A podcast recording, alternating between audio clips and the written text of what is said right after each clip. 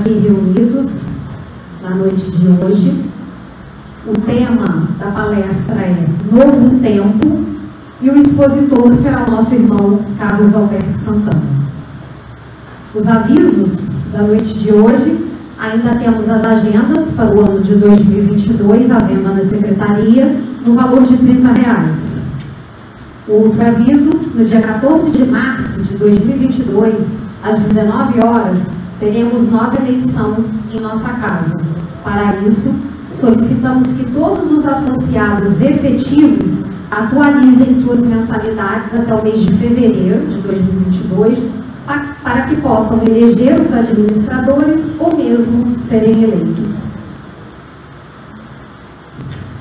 O outro aviso, é, nós pedimos a todos os passistas presentes que se sentirem disponíveis é, e à vontade para nos ajudar na hora do, do passe, na hora da prece final, no passe coletivo que está sendo realizado aqui no salão.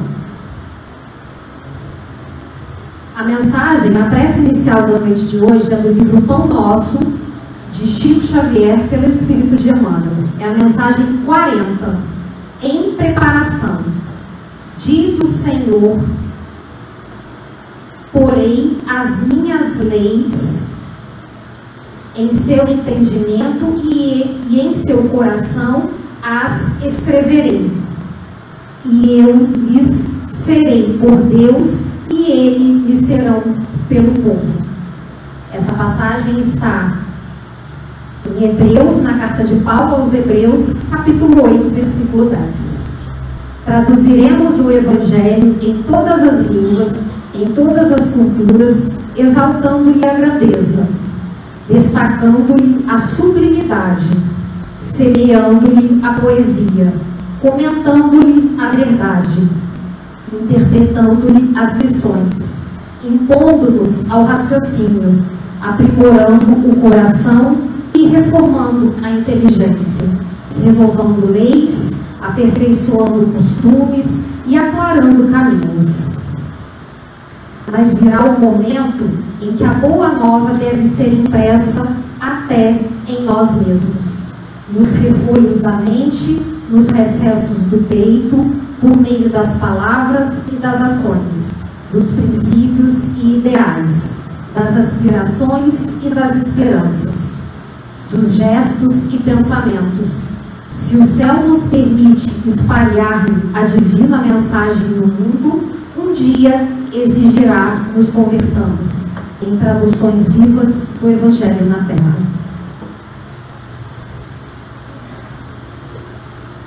Então, meus irmãos, inicialmente agradecendo pela oportunidade de estarmos aqui hoje, oportunidade de estudo, de reflexão, para que tenhamos e sejamos mensageiros do Reino de Deus. Assim, agradecidos pela oportunidade mais uma vez, te pedimos a permissão para iniciar mais uma palestra aqui no Centro Espírita Caminho da Luz, dizendo graças a Deus.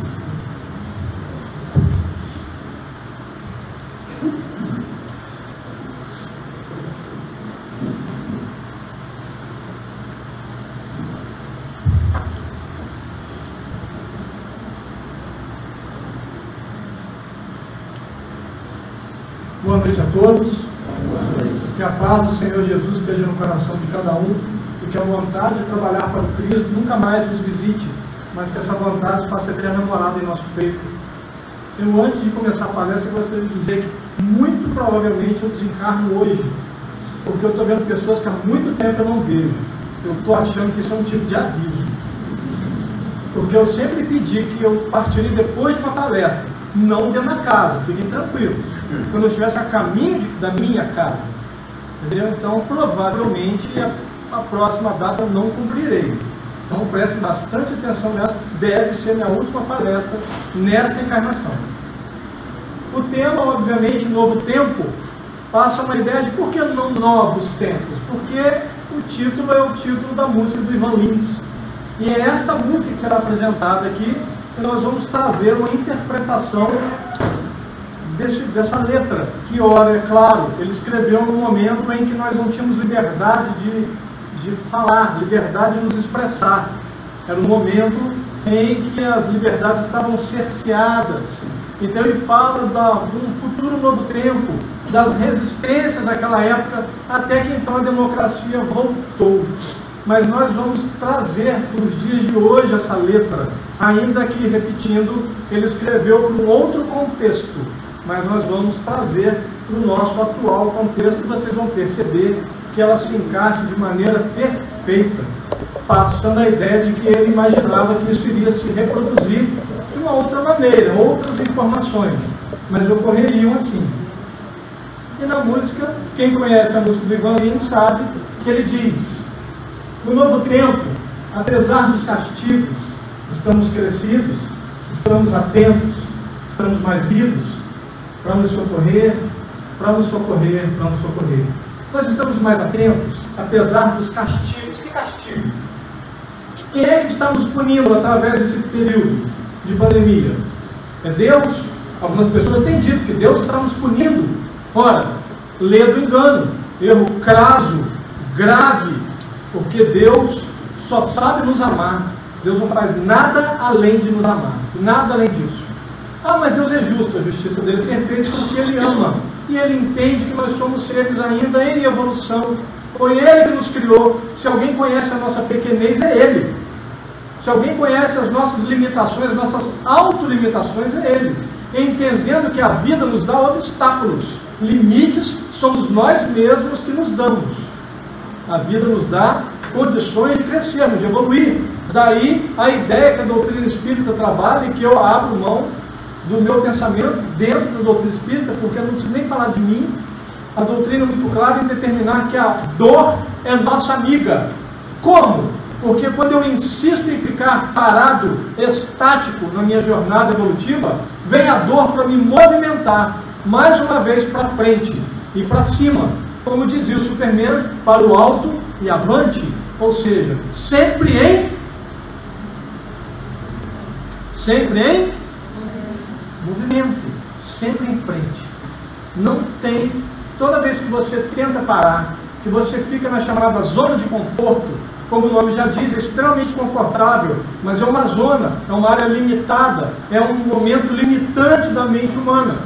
E nós precisamos evoluir em duas asas muito bem distintas, mas de maneira, mas de maneira mais próxima possível de igualdade nessa evolução. Porque são as asas que nos vão dar um voo mais alto em direção ao Pai, ao Ser Supremo, que é a asa do intelecto, é a asa da moral. Então não adianta eu somente me moralizar, não adianta eu somente me intelectualizar. Eu preciso crescer nas duas asas. Sendo assim, é necessário manter o processo evolutivo. Preciso alçar grandes voos. Pergunta a vocês: a galinha voa? Sim ou não? Sim ou não? Voa e o recorde é conhecido atualmente de 43 segundos de um voo de uma galinha. Uma galinha conseguiu voar durante 43 segundos. Voa. Pergunta: altas, grandes altitudes? Não? Grandes distâncias? Mas vou. Por quê? Ainda que pesadas suas asas estão em, em equilíbrio.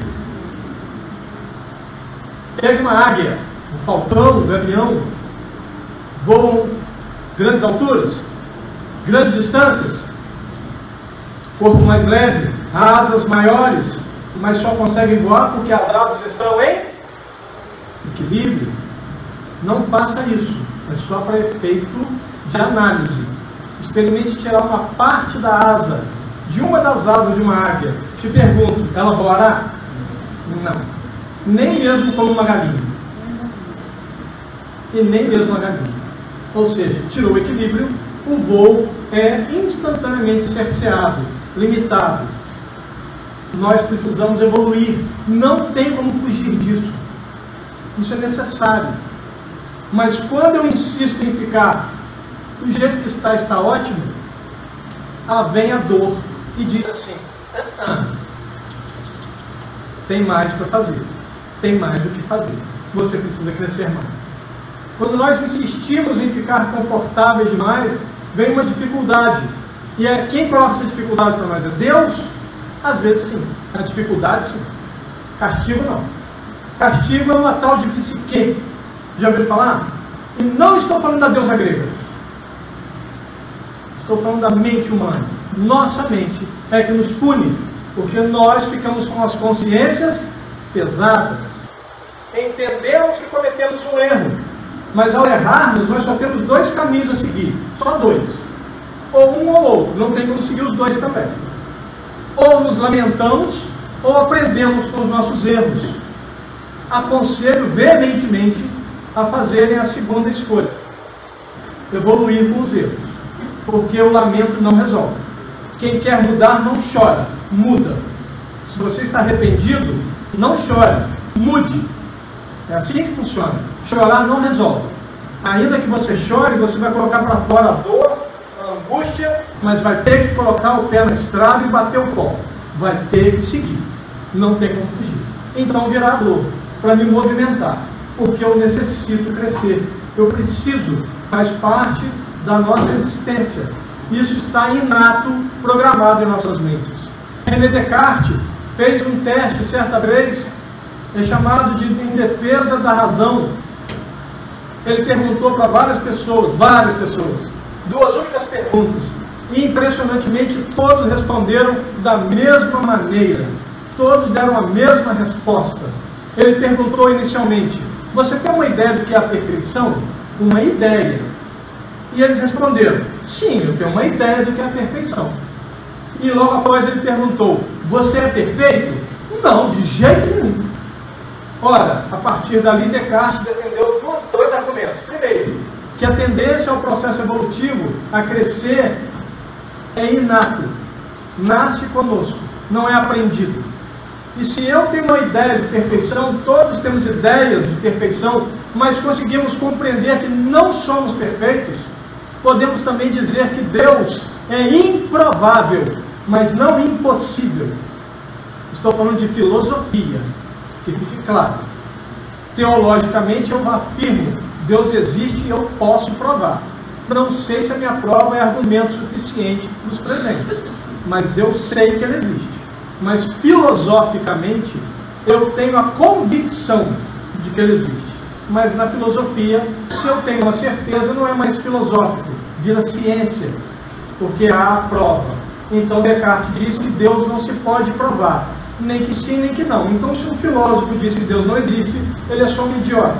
Se o filósofo diz que Deus existe, ele é só um outro idiota. Nós podemos dizer, sou convicto de que existe, ou sou convicto de que não. Mas não tem como dizer que sim ou não, porque eu teria que provar. E Descartes determina e demonstra que isso é improvável, não é impossível. Então, quais são os castigos que nós estamos enfrentando? Nossos. A doutrina espírita é muito clara em dizer que é o nosso desleixo com a saúde, nosso descuido, nosso descaso.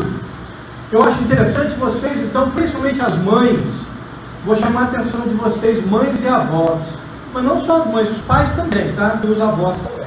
Mas principalmente a mãe porque a mãe ama com um amor tão grandioso que ela tem de falar assim: os meus filhos eu cuido, como tudo direitinho. Eu como quando dá tempo. Ora, você não poderia estar mais errada. Não tem como você estar mais errada do que isso. Você está no limite do erro. Porque Jesus deixa claro: amarás o teu próximo como? A si mesmo. Como? Da mesma maneira, mesma proporção. Senão ele falaria: amarás o teu próximo mais do que você. Ele não fala isso. Amarás o teu próximo como? Ah, mas eu quero cuidar mais minha filha. Então, lembre-se, a sua filha só terá mãe ou pai por mais tempo se você se cuidar. Também, também ter uma alimentação saudável, fazer exercício, se cuidar. Porque senão você vai tirar um tempo do seu filho do, do período de pai ou de mãe. Então não vem com conversa fiada, não. Cuide-se. Entendeu? Vá cuidar da sua saúde. Não, meu filho, minha filha eu levo em todo lugar. Eu, se der, eu vou. Está muito errado, mas não tem como estar tá mais errado que isso. Você conseguiu chegar ao limite. Parabéns. Você está no pior de todos os erros. Cuide-se para que o seu filho ou seu neto tenha avô ou avó por mais tempo. Então, cuide-se. Não vem com conversinha fiada, porque não foi isso que Jesus ensinou. Vamos interpretar de maneira correta o texto, pelo amor de Deus. Ele não mandou amar ninguém mais que nós mesmos. Ele disse que é para amar tanto quanto. Então, se você não se ama, obviamente você não está amando a pessoa do seu convívio. Diferentemente de Deus. O que, que ele fala quando é para amar a Deus? Amarás o teu Deus acima. Aí é outra história. Amarás o teu Deus acima de todo o teu entendimento, acima dos outros, acima de tudo. E ao próximo, como? A si mesmo. Então, vamos aprender. Então, o descuido com a saúde não tem desculpa. Não temos descuido com a saúde. O que, que nós estamos aprendendo? Como é que eu identifico, na maioria das vezes, que eu errei? Quando alguém me aponta o erro. Até que alguém me aponte, raramente eu vou identificar que estou errando. Quando eu era jovem, eu ouvia a seguinte frase: Os nossos erros estão na mochila que carregamos nas nossas costas. Se ninguém apontar, eu não enxergo. Então, quando alguém vem e nos alerta e dizer, por exemplo, que Deus está nos punindo, que Deus está nos castigando, ora, completamente enganado. Nós estamos pagando pelos nossos erros, pelos nossos descasos. Ah, mas eu cuido da minha saúde, eu fulano cuidar da sua saúde e desencarnou. Meus irmãos, tem pessoas que estão completamente saudáveis e desencarnam em acidente automóvel. Eu tenho um amigo de infância que ele estava andando de bicicleta. Ele voltava do trabalho de bicicleta, ou seja, fez exercício todo dia.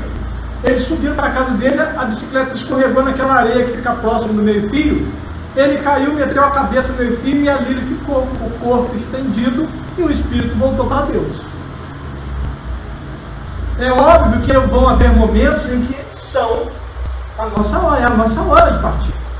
Mas existe também o chamado suicídio. Hã? Suicídio? Não estou. Pode tirar mais sua palavra. Consciente.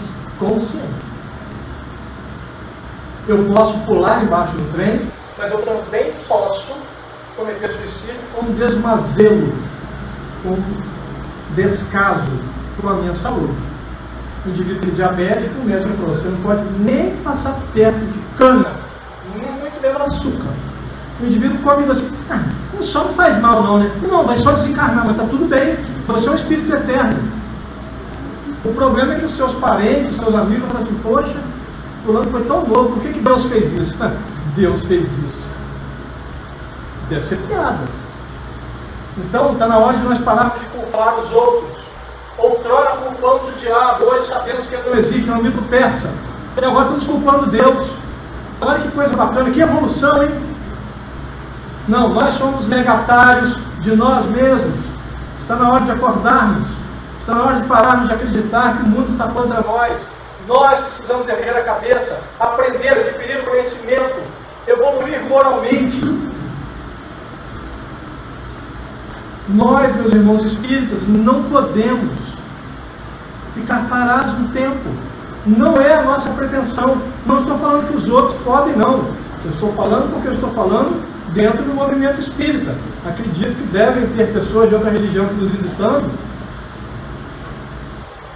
Te dou as boas-vindas em nome de Jesus. Mas eu estou falando aos espíritas. Porque nós temos a obrigação de evoluir. Porque a doutrina que nós abraçamos propõe o processo evolutivo como base de nossa doutrina. Então temos que continuar o movimento em frente, é para frente que se anda. Já foi dito isso há muito tempo. Ele diz que o novo tempo, apesar dos perigos da força mais bruta, da noite que assusta, estamos na luta. Que noite que assusta? As trevas da ignorância. Doutor Roberto Zébalos, não sei se alguém conhece, alguém conhece, eu vou te dar, por favor. Já ouviu falar nele? Pesquisa então, Roberto Zébalos, fala sobre o Covid, inclusive, ele diz que o medo foi institucionalizado, que foi intencional, o pânico gerado através desse vírus. É claro que toda doença é perigosa. Afinal de contas, antigamente as pessoas iam falar de câncer, falavam que o câncer que, Ih, você viu, fulano, fulano está com doença ruim. Eu não conheço uma doença boa. Nessa doença que não é boa coisa. Nossa, fulano está com doença ruim. E ninguém falava câncer, não. Falava, e os médicos e os enfermeiros costumam dizer CA. Eu nasci dia 12 de julho, eu sou do signo de CA. CA para mim é a série que fazia antes da primeira. É câncer. Qual o medo de falar a palavra? Isso é, nossa, não fala, Deus me livre. Apareceu na época de criança, na quaresma, a gente não podia falar palavrão, porque senão apareceria para a gente quem? A mula sem cabeça. Olha só, veja bem. Se ela não tem cabeça, como é que ela pode soltar fogo pela venta? As ventas são as narinas. Misericórdia. Não tem cabeça, como é que tem nariz? Mas quando nós ouvimos, mula sem cabeça solta fogo, paramos de ouvir. O medo toma conta, o pavor. A mula sem cabeça soltando fogo já não interessa por onde. E quem aparecer montado nela? Saci pererê. O cara tem uma perna só, como é que ele equilibra? Agarra no pescoço, tem pescoço é decepado. Nós estamos na mesma onda de infância. Deus, nossa, não gosto nem de falar esse nome. É câncer, câncer, câncer. Então, tem pessoas morrendo de câncer, tem pessoas morrendo de gripe, tem pessoas morrendo de vários outros tipos de doença. Cada um na sua época, ou aqueles que são desmazelados, estão fazendo um tipo de suicídio. Por quê? Porque não estão se cuidando. É muito fácil culpar a Deus, é ótimo culpar a Deus, é fácil. Antigamente culpávamos o diabo, agora culpamos a Deus. Mas eu nunca vou assumir que sou eu culpado. Será que não sou eu que faço isso? E qual é a força mais bruta que nós estamos enfrentando? Em pleno período de pandemia, ainda hoje, mais uma vez eu repito, estou falando aos espíritas. O livro Conduta Espírita, capítulo 10, André Luiz nos diz que nós devemos nos afastar do radicalismo político e orar pelos eleitos, sendo ou não de nossa preferência. E eu não estou defendendo ninguém porque eu votei nulo. Eu não tenho nem moral para falar. Mas eu posso falar porque eu não votei nenhum nem outro. Não arrumei inimizade com ninguém. Mas conheço um monte de gente que arrumou inimizade por causa de uma besteira desse tamanho. Tem um monte de gente com raiva do outro que um é flamenguista e outro é vascaíno. E o maior ídolo do Vasco, um tal de Roberto Dinamite, e o maior ídolo do Flamengo, um tal de Arthur Antunes Coimbra, Zico, sempre foram amigos de frequentar a casa do outro. E quem está aqui de fora se matando por causa de time. Eu acho bonitinho falar assim, é, eu sou campeão. Não, não é. O máximo que você pode ser é campeão de currinha. Colocar três palitinhos na mão e disputar na esquina currinha. Ali você pode ser campeão disso. Você não precisa treino. Você nunca entrou você nunca treinou. Você não jogou com a camisa do seu time, você não estava lá competindo. Você torce por um time, por uma equipe que é campeã. Você não é. Você torce por uma equipe que é campeã. Você não é campeão de coisa nenhuma, a menos que você seja esportista e realmente seja campeão do seu esporte, no time que você participou. Senão você apenas torce. Sendo assim, o que, que você perdeu, o que, que você ganhou? Quando o seu time perde ou ganha, para você ficar com raiva um do outro. A ponto de descer do ônibus, entrar no outro e matar o indivíduo. Não é só de raiva, não, matar mesmo. Pessoas param de conversar pelas coisas mais idiotas possíveis. Qual é a força mais bruta? A ignorância. Ignorar, desconhecimento. Nós estamos perdendo a capacidade de aprender, porque estamos nos radicalizando. Já disse certa vez Sócrates, a frase é famosa, só que a maioria não conhece a frase inteira. Ver como é que todo mundo conhece pelo menos a parte? Só sei que. E o resto? Ninguém sabe.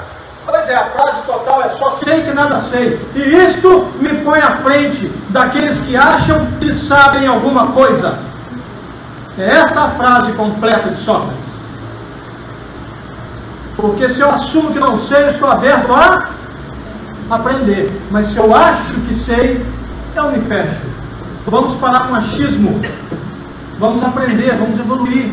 Vamos nos libertar da ignorância. Porque a ignorância nos faz sofrer. E muito.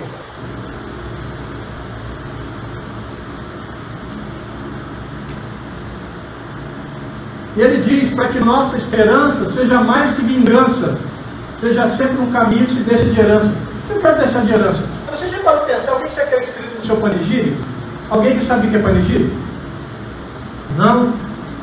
Então tá bom, pelo menos uma coisa você vai aprender hoje, graças a Deus. Panegírico é o texto que se escreve para homenagear alguém que partiu, alguém que desencarnou. Aquele texto alguém vem apresentar, fulano, um excelente pai, um grande amigo. Isso chama panegírico. Você, o que você quer escrito no seu panegírico?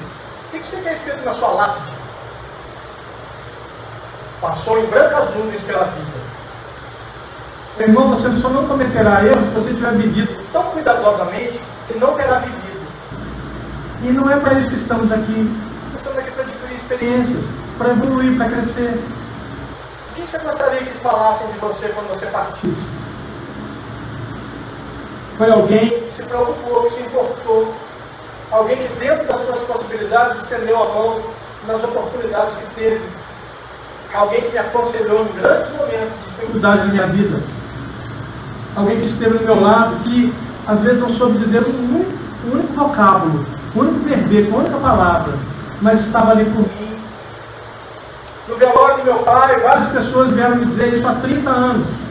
Vieram me dizer, me dar os pesos, falar coisas que eu já sabia. Então, tudo bem, a pessoa veio me dizer com carinho dela. Você sabe que ele não morreu, eu já era espírito, eu sabia.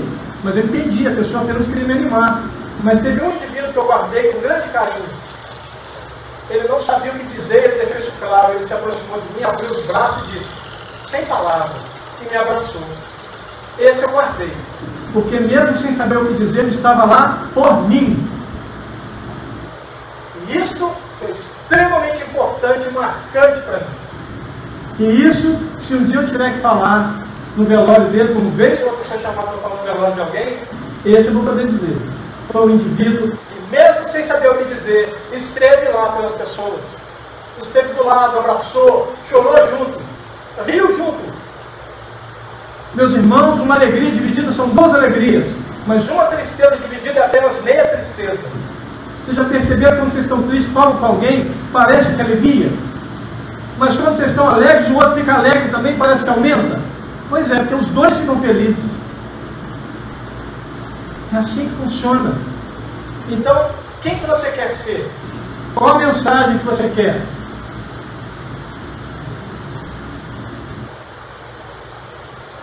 no novo tempo, apesar dos castigos, de toda fadiga, de toda injustiça, estamos na briga para sobreviver. Que injustiças nós estamos sofrendo? Quais são as nossas injustiças atuais? Estamos vivendo momentos de grandes mágoas, grandes destruições de direitos humanos, nós estamos vendo catástrofes uma atrás das outras. Por quê? Descasos. Estamos vendo tristezas crescendo monstruosamente entre nós. E ainda estamos tentando nos melhorar, mas ao mesmo tempo revoltados. Com o mundo, com Deus, com o outro. É hora de nós nos unirmos. Por que, que o ser humano conseguiu superar, ser um mamífero, ser o ser vivo dominante do planeta? Alguém sabe dizer? Quem é o que vence? É o mais forte? O que, que diz Charles Darwin? O que melhor se adapta. Como é que nós, franzinos, conseguimos enfrentar leões, onças, tigres, elefantes da savana africana há aproximadamente 70 mil anos? porque nós trabalhamos em, em equipe. Nós somos inteligentes o suficiente para nos unirmos e então vencemos e somos o líder do planeta. Somos o ser vivo que coordena o planeta. Estamos no topo da cadeia alimentar. E deveríamos ser justos com aqueles que estão abaixo. Mas temos sido carrascos deles, destruindo a flora e a fauna ao bel prazer. É muito fácil derrubar uma árvore às vezes é necessário, por que não plantar outra?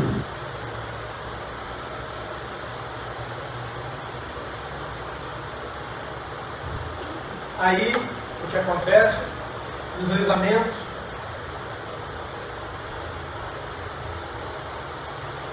vamos ver catástrofes, desastres, vamos ver rios pelas ruas carregando corpos.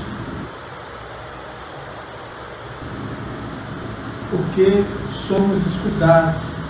Está na hora de acordarmos e nos unirmos, sermos amigos.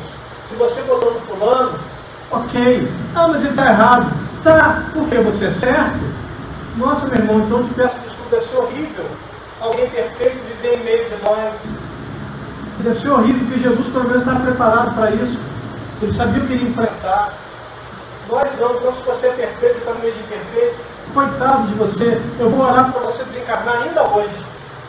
Porque você não tinha que estar aqui. Aqui não é para perfeitos. Os perfeitos estão dominando, administrando planetas. Aqui era para ter somente no máximo sábios. Segundo a República de Platão, Platão diz que o ideal é que os sábios nos administrem. Infelizmente não está sendo assim. Quem nos administra são pseudos sábios. São metidos a espertos. Eles estão também destruindo a própria casa. Interessantemente, por causa de uma única coisa: o dinheiro interessantemente, algo que não levaremos daqui. Irá até o túmulo, mas não passará. Nem o corpo passa. Você enterrado com o relógio que eu sempre quis comprar. Eu separei uma roupa para ser enterrado com ela. Se eu fosse você, eu usaria essa roupa para ir na formatura de alguém, para presentear alguém. Vai viver um comediante certamente falou para a mãe dele falou assim, mãe, esse jogo de porcelana aqui, tem anos é que o senhor nunca usou, não vou usar isso nunca. Acho que senhor só vai usar isso quando o Papa vier, porque a mãe dele era católica romana. Ela, não, nem o Papa, ele é um homem muito simples. Eu vou usar foto comum com ele. O que, que vai acontecer? Ela vai desencarnar e vai ficar sem uso. Aquela roupa que você comprou está lá esperando a ocasião certa. Estou fazendo certo é hoje. Hoje é o dia de viver. Eu sou estoico. Alguém que conhece a filosofia estoica? Levante o braço. Precisa definindo, não quero saber de ouvir falar. Obrigado. Eu sou estoico, assim como Sêneca. Eu entendo que eu tenho que viver hoje. Eu sou mortal. Mas eu não estou preocupado com a morte. Ela virá no tempo dela. Quando tiver que ser. Mas eu preciso lembrar que sou mortal para viver hoje. Para ter a alegria de hoje. Porque hoje eu tenho. Na filosofia nós dizemos que o ontem é inalterável. E o futuro, o amanhã, é impossível. Eu não sei o que está por vir. Eu não tenho ideia. Posso fazer pequenas projeções, mas não sei o que está por vir. Mas hoje eu tenho. Com o conhecimento que eu tenho hoje, eu tenho hoje para viver. Então se alguém chama você, vamos, vamos ali, vamos beber uma água, vamos beber uma coca, vamos beber uma cerveja, não sei. Você está afim, você pode? Vá. Por quê? Amanhã, não sei. Quantas vezes vocês deixaram para amanhã e abraçar pessoas que partiram nesse período de pandemia? Agora não dá mais. Nossa, isso é muito doído, Santana. Não. Entendam, se fizeram isso, erraram. Está tudo bem. Nós somos humanos, nós erramos. Isso faz parte. Quem vive na humanidade, você achou que você não errava? Aí, todos nós erramos. Agora, o que você aprendeu com isso? Você acha honestamente que Deus tem uma lista? Quando você chegar no lado, assim, que coisa feia, ah, você errou, Deus não está nem aí para isso. Ele vai chegar para você e falar assim: o que você aprendeu com as coisas pelas quais você passou? Com as experiências que você passou na terra? O que você aprendeu? O que você evoluiu? O que você consegue entender e definir? Ah, Senhor, não, eu sei tudo que você fez, eu quero saber, e eu sei inclusive o que mudou em você, mas eu quero que você me diga. Você consegue perceber o que mudou em você? Quem que consegue dizer para mim que mudou de ontem, domingo, para hoje? Uma mudança grande. Levante o braço. De cinco anos para cá, levante o braço. Pois é, isso nós pulamos de cinco anos para cá? Foi assim? Um pouquinho todo dia. É assim que é, é assim que será. Só que esse pouquinho vai virar uma projeção geométrica. Vai cada dia, vamos avançar mais e mais e mais mas é um processo. E todo processo tem o seu tempo. Mas nós precisamos acelerar. Por que acelerar? Porque eu tenho pressa? Não. porque eu não posso diminuir a minha caminhada. Eu tenho algo a fazer muito importante, que é evoluir. Tenho dito que acho um pouco estranho os espíritas ter medo de morrer. Meus irmãos, nós não temos que ter medo de morrer, até porque a morte virá para todos nós. O que nos cabe é como eu chegarei do outro lado. E isso eu tenho controle. Porque isso depende de mim. Morrer não depende de mim, eu vou morrer, não tem jeito. Nós vamos encarnar. Quem é que quer ir para o céu? Levante o braço. Se levantar o braço, quem quer morrer? Meu irmão, não dá para ir para o céu sem morrer. Para ir para o céu tem que. Paulo de Tarso disse que não há lugar nem para a carne nem para os ossos. Do outro lado. Então, temos que deixar aqui. Mas eu não vou levar títulos, mas levo o meu conhecimento. Ah, porque eu sou formado nisso, aquilo, legal. Não importa esse título lá, mas importa o que eu aprendi. O que esse título me trouxe de conhecimento, isso é válido. A riqueza que eu tive, ter sabido administrar, ótimo, conhecimento, isso é ótimo. Na próxima encarnação, talvez você venha mais uma vez com condições de administrar grandes, grandes riquezas para ajudar os outros. É conhecimento, mas a riqueza não vai com você não. Ela vai ficar no máximo, no máximo, como os reis do Egito, os faraós, deixaram, junto com seus corpos mumificados. Todas as suas riquezas. Nada levaram. Nós então vemos lutando e brigando por coisas que nem trouxemos nem vamos levar. E nos esquecemos de evoluir. Que isso sim nós vamos carregar. Porque isso será parte de mim. O que eu tenho pode me ser tirado a qualquer momento. O que eu sou, não. Jamais me será tirado. É esse aqui é o ponto. Nós vamos ter eleição agora no centro. Cada um de nós, alguns de nós, temos títulos aqui de administradores. Pode nos ser tirado em qualquer momento na próxima eleição. Mas a lição que eu aprendi no tempo que eu estive administrando também uma casa, maravilhoso, esse conhecimento eu carrego comigo. Mas o título eu posso perder a qualquer momento, está tudo bem. Porque não é o que eu sou, é o que eu estou. O que eu sou, ninguém pode me tirar. Então, nós vamos ver que ele fala de todos os pecados, todos os perigos. Nós estamos com muito medo. Se nós encontrarmos, descobrirmos que tem um tiroteio nessa rua aqui agora, ninguém vai atravessar lá, vai? Não vamos, porque nós temos medo, está tudo certo. O medo faz parte da nossa mente. O medo faz parte do inconsciente. E ele é um, uma ferramenta, um argumento de autopreservação. Está tudo certo ter medo. Eu não posso deixar que medo presida a minha vida. É isso que eu não posso. Qual é o contrário de medo? Alguém sabe dizer? Hein? O contrário de medo é destemor. E só existem dois tipos de pessoas destemidas psicopatas e sociopatas. São pessoas que nasceram sem a capacidade de desenvolver sentimentos. É maldade fenomenal, é um indivíduo ruim, não. Ele nasceu com uma deficiência química e elétrica do cérebro, sem a capacidade de gerar sentimentos. Mas ele é o único que não tem medo. Ele é destemido. Coragem é agir apesar do medo porque o medo é natural. Aí no mesmo tiroteio, na mesma rua, tem um filho, ou a pessoa que você ama, do outro lado da rua, você vai atravessar ou não? Defecando nas calças, mas vai. Ou seja, com medo, com medo de ser atingido, ninguém vai de peito aberto, tentando se proteger, mas vai. Isso é coragem. Apesar do medo, agindo e nós temos que agir apesar do medo. Nós não podemos deixar o medo presidir as nossas vidas. Quantos de nós aqui levante o braço nesse período de pandemia foi à porta de alguém, mesmo pela distância que a lei determinou, ou foi para o outro lado da rua só para gritar pela janela, pela porta, eu te amo, eu vim aqui só para falar isso, eu nem estava passando por aqui, eu vim especificamente para isso. Quem fez isso? Levante o braço. Me fala, qual foi o resultado? Baixa a máscara e fale para mim, por favor. Foi horrível o resultado, não foi? O que, que vocês viram?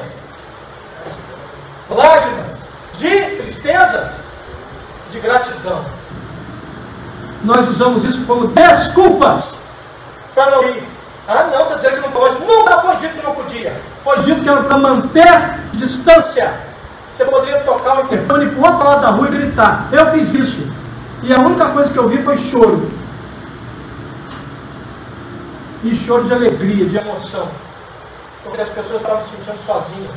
Nós usamos isso como desculpas para não irmos. Antes dizíamos que não dava tempo, não tínhamos tempo. Agora eu era obrigado a ficar em casa. Mas eu podia sair vez ou outra para o mercado, uma coisa, de máscara. O álcool, mantendo distância, a lei me disse que podia? Sim ou não? Então por que eu não fui à rua, do outro lado da rua e fiz isso? Ei, fulano, eu vim aqui só para dizer que eu te amo. Estou com saudade de você. Eu fiz uma coisa que não estou dizendo para ninguém fazer. Eu fiz, fui eu fiz. A doutrina fez, o Santana fez uma amiga minha, grande amiga, ela estava sofrendo, estava com Covid, e ela estava triste, ela não podia ir na casa da mãe dela, no aniversário da mãe dela, agarrada com a mãe dela. Todo mundo estava lá na festa, na cidade de Natal dela, ela não podia ir, pertinho daqui. O que, que eu fiz? Estou indo para sua casa tomar café com você. Amigo, pelo amor de Deus, assim, eu sou espírito, não tenho medo de morrer. Eu só quero morrer de um jeito mais saudável, mais agradável. Eu não quero decepcionar meu pai, é o único medo que eu tenho. Eu garanto que se eu fizer isso, por mais que eu esteja sendo idiota, meu pai não vai ficar decepcionado comigo. Fui, como faço todo mundo, abracei, dei um beijo no rosto, sentamos, tomamos café, batemos papo, eu saí de uma hora da tarde. Irresponsável? Ok, tudo bem. Mas eu fiz. No dia seguinte eu ia encontrar com outras pessoas, fui ao posto de saúde, interessantemente, não reagente. Por quê? Porque Deus também protege os idiotas. E nesse caso eu fui que Deus me protegeu. Mas eu não podia deixar. Eu não podia abrir mão daquilo. Infelizmente. Se eu fui irresponsável, fui eu. Não estou dizendo para ninguém fazer isso. Mas poderiam ter ficado lá de fora fazer o que alguns aqui fizeram, levantar a mão. Gritar. Chegar através de um vidro. Através do vidro dava, do outro lado. Um vidro com um centímetro de cada lado dava. Não dá, esse vírus ainda não perfura vidro. Ainda não. E de repente, talvez uma próxima versão vá furar vidro. Vai virar ácido clorídrico, uma coisa assim, né? que perfura vidro, não me lembro qual ácido. Quem é da área de química me corrige. Mas tem um ácido que destrói vidro. De repente ele se transforma nesse ácido, ele vai furar vidro. Por enquanto não. Então poderia falar um do lado do outro, manter a janela fechada. E conversado. Mas nós usamos como desculpas. Nossa, estou doido para ver fulano. Vai lá ver. Vai lá, vai do outro lado da rua, toca o interfone, ah, chega da janela aqui, só chega da janela. O que, que houve? Eu vim aqui para te dizer que eu te amo, que eu sinto a sua falta. E assim que for possível, eu quero te abraçar de novo. Então, meus irmãos, erramos, erramos. Mas vamos corrigir. Aquela mulher foi levada até Jesus para ser apedrejada. E foi dito a eles: aquele que não tiver crimes, que atire a primeira, primeira pedra. Depois todo mundo ia poder jogar. Mas a primeira tinha que ser para alguém sem crimes, sem pecados, sem culpas. Todos foram embora. Jesus perguntou àquela mulher: Onde estão os teus acusadores, mulher? Meu Senhor, foram embora. Pois eu também não te acuso. Vá e. E não erres ou não peques mais. Ou seja, vocês erraram, erraram. Parem de errar. Pelo menos este erro parem de cometer. Procure as pessoas, vá à janela, vá à porta, vá gritar. Grita no meio do condomínio. Mas vá. Deixe que as pessoas saibam que você se importa. Porque muitas pessoas adoeceram da mente por causa desses oramentos. Eu sei, a minha área de atuação, eu sou psicanalista.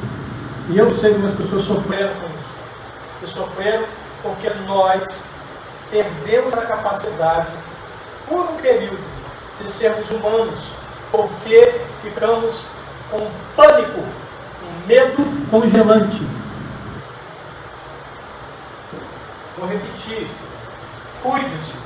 Mas não fique preocupado com a morte. Preocupe-se como você chegará do outro lado quando ela vier. Porque ela virá para todos nós em algum momento. Como eu disse no início, eu acredito que virá para mim hoje. Eu estou vendo gente que muito tempo não via, estou muito preocupado com isso. Eu gostaria até que vocês nem tivessem vindo, porque agora até eu fico vendo. Então eu vou tentar fazer o meu melhor aqui para a última nossa, última palestra dele, é Redentor. Ah, é, é? Então vamos lá. No novo tempo, apesar dos castigos, estamos em cena. Estamos nas ruas, quebrando as algemas. Que algemas que nós temos que quebrar? Qual? Qual algema? O que, que tem nos paralisado? O medo. Parar com isso. Entender uma doença, mas temos sim que nos cuidar. Porque se eu viver com medo, que vida é essa? De que adianta? Quantas pessoas ficaram quietinhas dentro de casa o tempo todo ainda assim, pegaram o vírus? Se é para ser, será. Eu não estou dizendo para ter descaso, pelo amor de Deus. Então, eu estou dizendo que não arrume desculpas. Proteja-se e vá. É isso que eu estou dizendo. Proteja-se vá. Igrejas protestantes se mantiveram abertas. Igrejas católicas romanas se mantiveram abertas. Terreiros de Umbanda se mantiveram abertos. Todos dentro do que a lei treinou. Algumas casas espíritas permaneceram abertas assim que a lei disse que podia abrir em tais condições. Pessoas que me paravam na rua, pelo amor de Deus, quando é que voltam as palestras? sei, não depende de mim. Eu não aguento mais, estou precisando de uma palestra, estou precisando tomar um passe. Mas não depende de mim. As pessoas foram tomadas pelo medo, pelo pânico. Sempre existiram doenças, sempre morreram pessoas.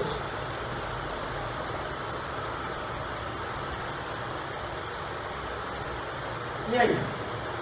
Nós estamos realmente em cena? Estamos nas ruas? Estamos fazendo terraça?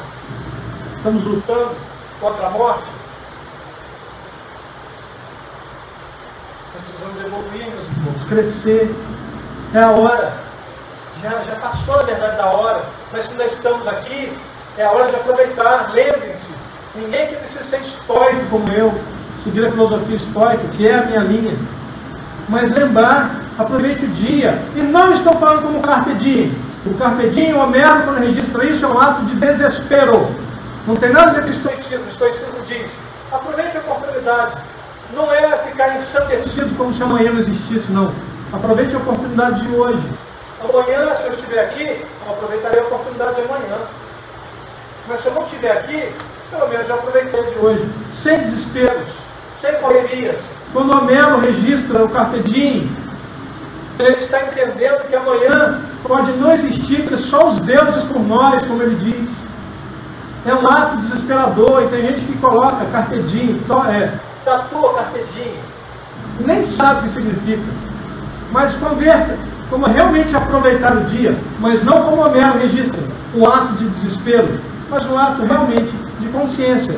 Eu tenho a oportunidade de assistir uma palestra, hoje vá. Eu tenho a oportunidade de sentar na mesa com um amigo e papear, faça. Você tem tempo, você está em condições, Está com tempo livre? Vá. Não tem? Tudo bem. Não tem, não tem. Paciência. Mas se você tem condições, faça. Às vezes aquele papo, a pessoa vai ter uma frase que vai te alertar para algum problema que você está carregando e você vai dizer, não tinha pensado dessa maneira. Vamos viver.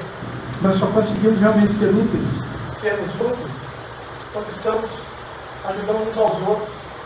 Você não tem ideia como eu aprendo com vocês. No dia a dia, você não tem ideia. Como nós aprendemos uns com os outros. Tem gente que acha que nós não precisamos aprender mais nada. Assim, Nossa, me ensina muito. Você também, pessoal. Isso? Quem ensina para te ensinar? Olha, ninguém é rico o suficiente que não possa receber, e ninguém é pobre o suficiente que não possa doar. O importante é evoluir. E eu preciso para as pessoas evoluir. Eu não consigo me isolar. Se eu me isolar, a doutrina diz que eu cessarei instantaneamente minha evolução. Eu preciso me socializar. John Donne, poeta do século XVII, diz: nenhum homem é uma ilha isolada em si mesma.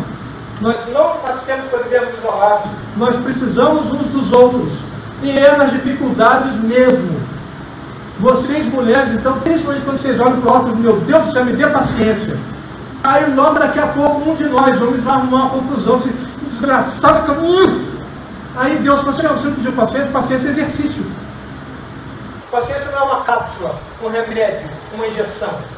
Então quando você pede paciência para Deus, Deus arruma o homem para arrumar um tumulto. Os homens estão olhando comigo um cara feio, meus irmãos, calma. Entenda o seguinte, o homem é um projeto, a mulher é arte final, isso é fato. Mas também entenda que o homem é um diabo, que isso ninguém renega. Mas todas as mulheres ficam um diabo que as carregam. Então está tudo certo, cada uma sua. Às vezes, em alguns momentos, a nossa função é irritar mesmo. Para que vocês tenham o aprendizado da paciência. Nós estamos ajudando vocês. E vocês são ingratas. Eu não vejo ninguém que se irrita com a gente e diz muito obrigado. Eu não vejo. Meus irmãos, nós estamos aqui para trocar, para aprender. Nesse arranhado um do outro, nós nos polimos. Nós nos tornamos grandiosos, brilhantes. Aumenta os nossos quilates. Porque nós precisamos uns dos outros. A nossa utilidade está principalmente em servirmos. De que adianta uma vida que eu não sirva a ninguém? De que adianta aprender tudo que aprendi se eu não tenho a quem passar, se eu não tenho alegria de ensinar? Eu tenho um grande amigo, que ele é pastor de igreja, é meu, meu irmão, meu irmão em Cristo, meu irmão teólogo também, pastor Ioséia, meu grande amigo, ele diz uma frase, ele, diz, ele fala comigo, irmão, eu não sei de quem é, mas eu adoro essa frase. A frase é assim, aquele que desiste de aprender, perde o direito de ensinar. Essa história de que eu estou velho demais para aprender, isso é uma conversa fiada. Né? Não fale isso. Nós estamos sempre aprendendo. E sempre que possível ensinando. É uma troca. E essa troca tem que ser justa. Nós precisamos passar à frente. Precisamos acordar as nossas consciências e ajudar os outros a acordar as deles. Porque outrora alguém acordou as nossas. Eu tenho dois grandes mestres que estiveram encarnados próximos de mim. São José Maria Guida, que foi dessa casa, que me encaminhou para hoje ser orador espírita. Ele me conduziu, ele mandou que eu fizesse as primeiras palestras. E eu fui todo, todo feliz que ele deu a oportunidade. Verde, dificuldade. Quer dizer, não que mudou alguma coisa hoje. Mas eu estou há mais de 20 anos nessa caminhada, 23 anos mais precisamente, porque me deu a oportunidade, me ajudou, me deu apoio.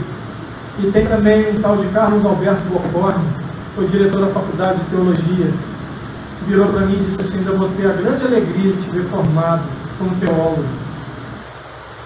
E eu me formei, e ele estava lá, para cumprir a palavra dele. Me conduziu pelo conhecimento, eu o chamava de pastor. Eu não era, eu nunca fui protestante.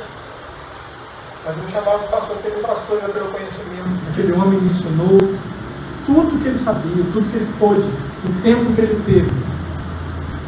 Então eu sou grato a esses indivíduos, eu honro esses indivíduos, porque foram pessoas que se eu pudesse hoje falar deles através de um panegírico, eu diria, grandes mestres, pessoas muito sábias, bondosas, de uma evolução moral e intelectual grandiosíssimas, me deram hoje argumentos, condições de hoje professar o Evangelho de Cristo com alegria, talvez não com tanto conhecimento quanto eu gostaria, mas com alegria, sem a menor dúvida, ela é. Nós precisamos aprender, trocar, instruir. Não estou aqui hoje para reclamar dos erros. Eu só quero que nós possamos, como diz o Ivan Lins aí, ó, no novo tempo, apesar dos perigos, a gente se encontra cantando na praça, fazendo terraça, para sobreviver. Vamos correr. vamos estar em cena, vamos bater o pé, vamos dizer para nós mesmos: não vou desistir. Quem aqui já passou por uma grande dificuldade na sua vida, pelo menos uma vez, e disse: desta eu não consigo resolver, essa eu não passo. Levante o braço, por favor. Entretanto, estamos todos aqui. Quem garante que você não vai passar pelo que você está passando hoje? Quem te dá essa certeza maldita? Já que você venceu, por que não pode vencer de novo? Nelson Mandela. Todos aqui já ouviram falar nele? Sim ou não? Sim. Frase bendita daquele indivíduo com sabedoria descomunal. Ele disse: Eu nunca perco. Ou eu ganho, ou eu aprendo. Perfeito. Ou seja, eu sempre ganho. Se não a vitória, o aprendizado que a derrota me trouxe. Sun Tzu, general chinês de cinco séculos antes de Cristo, escreve um tratado da guerra sem sangue, da estratégia de vida, chamado A Arte da Guerra. Hoje esse livro é usado, a arte da guerra na economia, a arte da guerra na política. Cada um está aplicando em suas áreas. Porque estratégia, a jeito, a forma. Mas eu pergunto, há vontade? Porque segundo Albert Einstein, a maior força que existe, até mesmo que a atômica, é a vontade. Você tem vontade? Ou você vai só sentar e desistir? Esperar que a morte venha?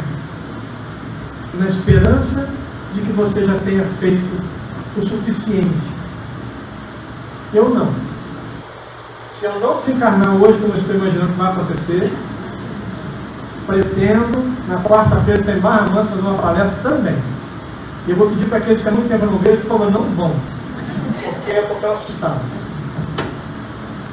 Entenda, meus irmãos. O que, que você quer deixar de herança? A vingança ou a esperança? Porque infelizmente nós ainda não somos justos. Estamos buscando nos tornarmos justos, mas não somos. Porque nós somos, regra geral, vingativos. Nós dizemos que vamos entregar na mão de Deus, mas dizemos que a mão de Deus vai pesar. Ué, se eu entreguei, quem decide se vai pesar não é ele. Então não é isso que eu quero. Quero entregar na mão dele, eu quero que a mão dele pese. Então eu quero vingança. Não vai resolver se resolvesse, meus irmãos, caramba, seria maravilhoso. Quem já assistiu o filme ou leu os quadrinhos do The Punisher? Levante o braço. Ele devia matar a família toda dele, ele se vinga, mata todos eles. A família dele voltou? Sim ou não? Não? O que, que adiantou então? Nada. Porque ele se vingou por causa da morte da família matou todo mundo e a família dele não voltou. Então de nada adiantou. Mas nós temos a tendência à vingança. Qual de nós não assistiu esse filme e não torcemos por ele? Para que ele conseguisse matar todos? Por quê? Porque o que fizeram com ele foi ruim. Mas o que ele fez também foi. Mas já dizia o profeta Isaías, Isaías, as nossas justiças são como os pratos da imundícia Todos aqui sabem o que é um trato da imundícia?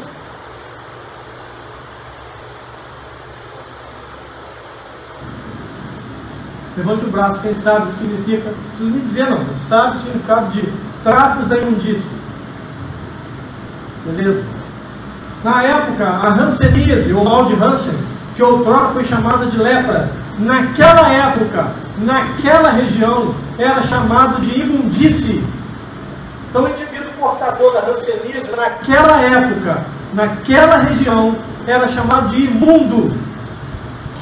Os trapos da imundície eram as faixas de linho que eram enroladas nas feridas, quando tiradas, trazendo podridão, trazendo pedaços de carne. Aquilo era queimado. Aquilo era chamado de os trapos da imundície. E o profeta Isaías diz que as nossas justiças são como os trapos da imundícia.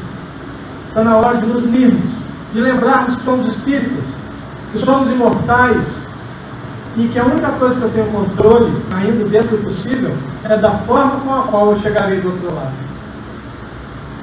Mas que eu irei do outro lado, sem sombra de dúvidas, acontecerá. Mas a forma que eu chegarei, eu ainda tenho controle. Depende do que eu vou fazer a partir de quando? De agora. Mas lembre-se, se você não fizer, está tudo bem. Você só vai sofrer um pouco mais. Deus não vai abrir mão de nenhum de nós. Jamais abrirá. Você só vai sofrer um pouco mais, por mais tempo.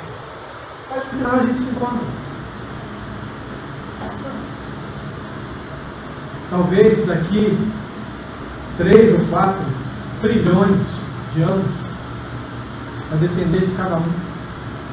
Eu sei que eu já calculei mais ou menos o tempo que eu serei um orador tão bom e tão humilde como José Raul Teixeira, que é o meu, é a minha vara de medida, é o meu cano, é o cara que eu quero imitar, é o cara que eu quero ser igual. Nem ser melhor que ele, eu chegar, estou feliz da vida. Daqui a cinco encarnações eu serei tão bom quanto ele. Daqui a dez, tão humilde. Ser humilde é mais difícil. Mas eu sei que eu chegarei.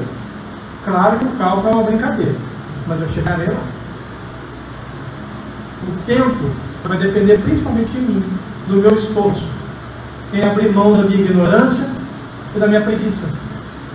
Estudar, aproveitar as oportunidades de ajudar, sem esperar coisa alguma em troca, porque infelizmente, meus irmãos, existe ainda ingratidão no mundo, e aquele que decide servir Jesus tem que lidar com isso, faz parte, está tudo bem. Nós não estamos ajudando esperando a gratidão de ninguém nós ajudamos porque isso nos faz nos sentirmos úteis, vivos, plenos. É para isso que nós fazemos. É para isso que tem que ser feito. Porque algumas pessoas nos ensinaram, nos ajudaram, nos instruíram e não esperaram nada em troca. Você se lembra dos seus professores da primeira série, da segunda, da terceira? Não acompanharam vocês. Entretanto, ajudaram vocês a chegarem onde chegaram. Fizeram parte da sua história, ainda que não fazem mais da tua vida, mas a tua história foi. Então vamos lembrar disso. Vamos acordar. Vamos ser felizes, só isso. Nós temos a oportunidade, ela está em nossas mãos. O controle é nosso. A escolha é nossa. Só falta, na maioria das vezes, vontade. Vamos fazer com que ela cresça a cada dia em nós.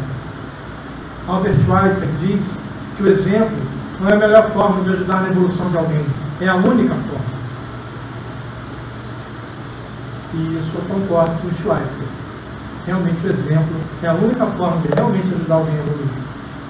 Vamos ver Jesus como exemplo, guia modelo que ele é, e vamos seguir dentro das nossas próprias dificuldades, nossos próprios limites. Agradeço a todos pelos ouvidos caridosos, a casa, através que me convidam Desejo a vocês a bênção do profeta Isaías. O Senhor dobre todas as bênçãos em suas vidas. E agradeço acima de tudo a Jesus, porque Jesus já me salvou, eu sou salvo. Jesus me salvou das trevas, da ignorância, das amarras da preguiça. Ordenou que eu estudasse e falasse sobre ele. Eu afirmo, sem nenhum medo, que por enquanto essa é a única coisa que eu sei fazer por amor na minha vida. É falar do meu Senhor e Salvador.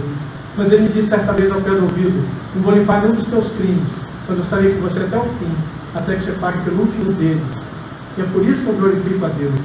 Porque na plenitude da vitória onde Jesus se encontra, ele não se esquece de alguém como eu, que por enquanto não passo de um trapo da imundícia.